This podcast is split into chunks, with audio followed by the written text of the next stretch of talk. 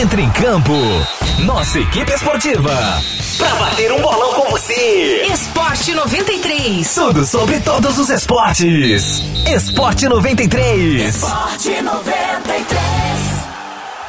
Fala aí pessoal, beleza? Graças a Deus é sexta-feira, o fim de semana tá mais perto do que nunca e com ele, é claro, o descanso que todos nós merecemos. Agora chega de papo e bora saber o que é notícia no mundo esportivo. Eu sou Rafael Lima e o Esporte 93 tá no ar. Esporte 93. E não existe nada melhor do que a sexta-feira. É sinal de que mais uma semana tá indo embora, mas antes de sextar, você já sabe, né? É dia do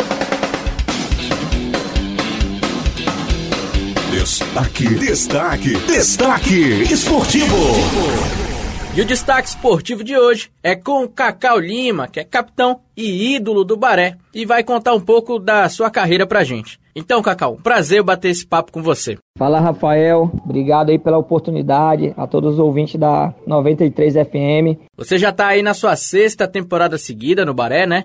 É, você acha que esse é o clube que mais se identificou na carreira? Pois é, Rafael. É minha sexta temporada no clube, praticamente, né? O Baré é o meu time de coração, o time que me deu oportunidade, o time que abriu as portas, né? Com 17 anos já estava no profissional, já titular do Baré, jogando competições aqui no estado e nacional também. Então, tive o prazer de, no meu primeiro jogo fora do estado, ser um clássico contra o Roraima e ganhar de 1 a 0. O Baré marcou minha vida, né? Meus amigos, minha família, minha infância toda foi com essa camisa vermelha onde eu me identifico muito. Mas o Baré não é o único time da sua carreira, né? Conta aí como foi que você começou, por quais times você passou. Como eu falei, o Baré foi a, aquele, aquela escada, né, que a gente precisa. Depois do Baré eu tive a oportunidade de ir para o Paraná Clube, onde fiz muitos amigos, fui muito feliz.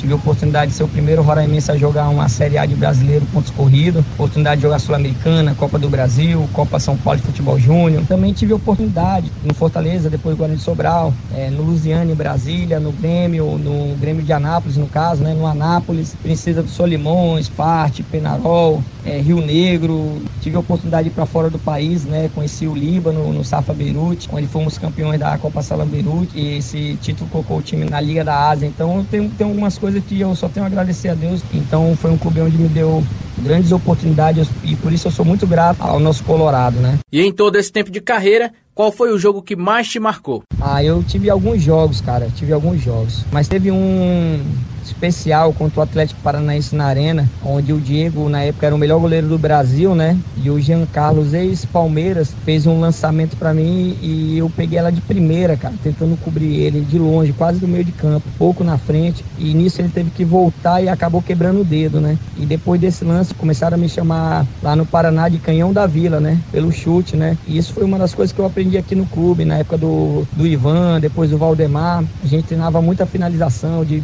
média, de pequena, média e longa distância, coisa que eu não vejo muito hoje no futebol roraimense. Você é um atleta experiente, tem 36 anos e nesse momento é inevitável pensar numa aposentadoria. Você pretende continuar no futebol como técnico, talvez como dirigente, empresário? É, hoje, né, a minha idade também, eu tenho esse problema com o meu peso né? Isso já é de família, a gente sempre está lutando contra. Mas sim, já estou pensando em aposentadoria. Converso muito com o Oziel, o presidente do Baré, né? E a gente tem alguns projetos juntos, né? Então isso é mais na frente. Por enquanto ainda a gente está focado, esperando passar essa pandemia, ver se vai continuar o estadual, se vai ter a série D. Então são muitos fatores, né? Então, mas hoje como técnico, dirigente, eu ainda estou meio, meio tranquilo com a minha cabeça. Prefiro pensar ainda em campo e mais na frente vamos ver se a gente vai empresariar, vai qual rumo a gente vai tomar, mas pode ter certeza que eu vou estar envolvido com futebol sempre. Futebol é minha vida. E esse período de isolamento social afetou diretamente os jogadores, né? Muitos ficaram sem contrato devido à falta de recurso dos clubes. Como é que está sendo esse período de distanciamento social? A gente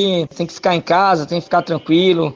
A gente sempre pensa que vai passar, mas a verdade tem que esperar. Vamos esperar quando tiver tudo certinho, quando os estados tiver condição de liberar o futebol com segurança para todos, tanto para os jogadores como a comissão técnica, os gandula, todos que são envolvidos em um jogo, porque primeiro a gente tem que pensar na, na, na saúde. Lógico que afeta financeiramente, afeta tudo, mas uma coisa que está acontecendo no mundo todo, né? Então aqui não seria diferente. Para finalizar, a gente tem aquele momento que você pode mandar um abraço, um beijo para sua família amigos, seus companheiros de clube. É o momento momento. Beijinho, beijinho. Tchau, tchau.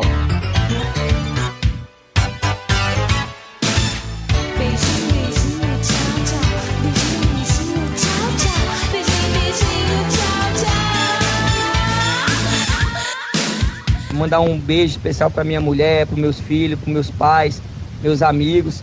Agradecer a todo, todo o elenco do Baré, toda a diretoria, presidente, o, né, as pessoas que estão envolvidas diretamente com o clube a nossa torcida. Peço desculpa pelo começo do campeonato, foi muito em cima da hora, mas a gente estava com planejamento de vir muito forte no segundo turno e falar que né, quando passar nós vamos estar juntos e vamos estar com mais saudade e mais forte do que nunca.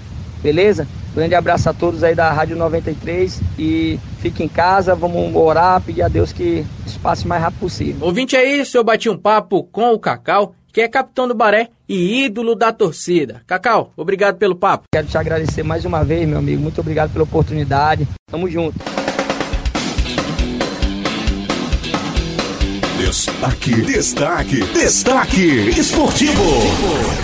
A International Football Association Board, que é a organização responsável por gerir as regras do futebol, anunciou nesta sexta-feira que a partir de agora as equipes têm direito a cinco substituições durante a partida. A iniciativa de aumentar o número de substituições partiu da FIFA e é temporária. Visa proteger o bem-estar dos jogadores durante a retomada das competições após a pandemia de coronavírus. De acordo com a circular oficial divulgada na manhã desta sexta-feira, para não atrapalhar o andamento das partidas, os treinadores poderão fazer no máximo três substituições com a bola rolando, mas mudanças podem ser feitas durante o intervalo.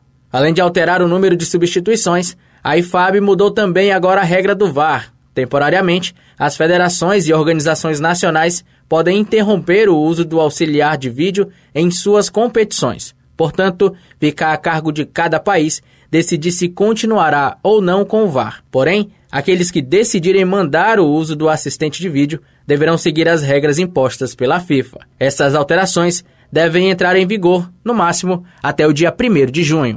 Esporte 93. Ouvinte, é isso. O programa de hoje fica por aqui, mas segunda a gente está de volta. Lembrando que o Esporte 93 já está disponível no Spotify e também no Deezer. É só pesquisar Rádio 93 FM RR. A produção deste conteúdo é da nossa central de jornalismo. Eu sou Rafael Lima para o Esporte 93.